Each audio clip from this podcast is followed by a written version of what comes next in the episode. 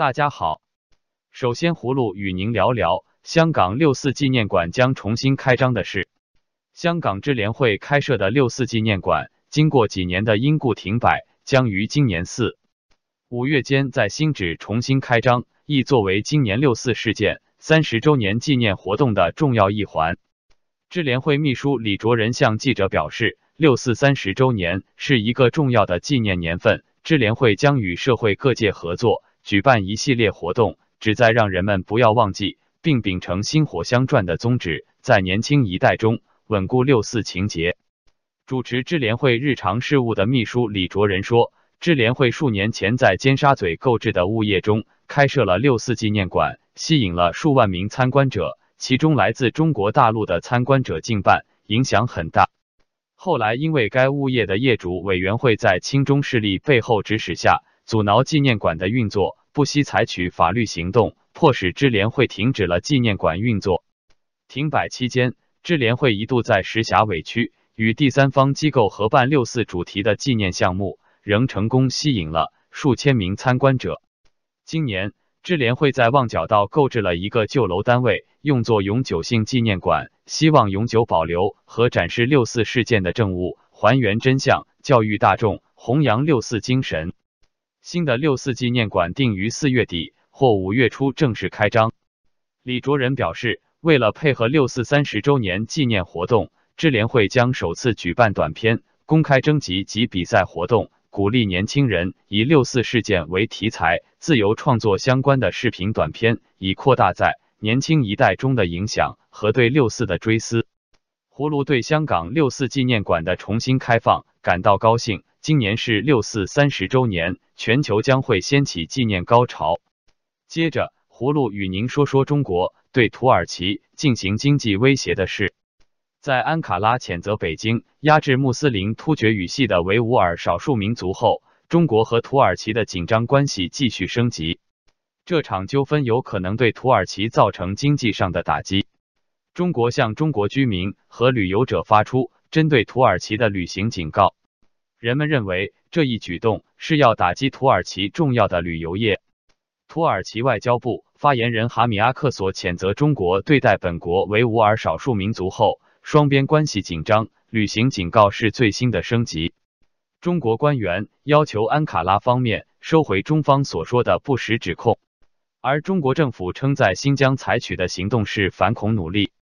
维吾尔人与现代突厥人有民族上的联系。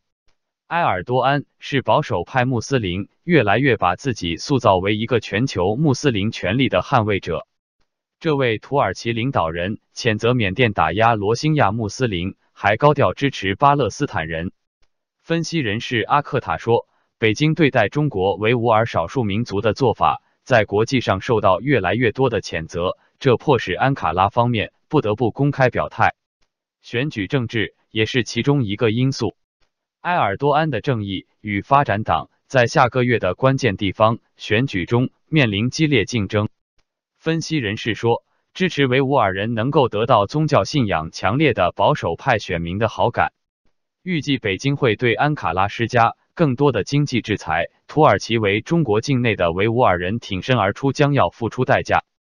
葫芦认为，近年来中共利用经济手段报复、批评中国人权状况的事件。频繁发生，但它的目的不会达到，相反会使中国在国际上越来越孤立。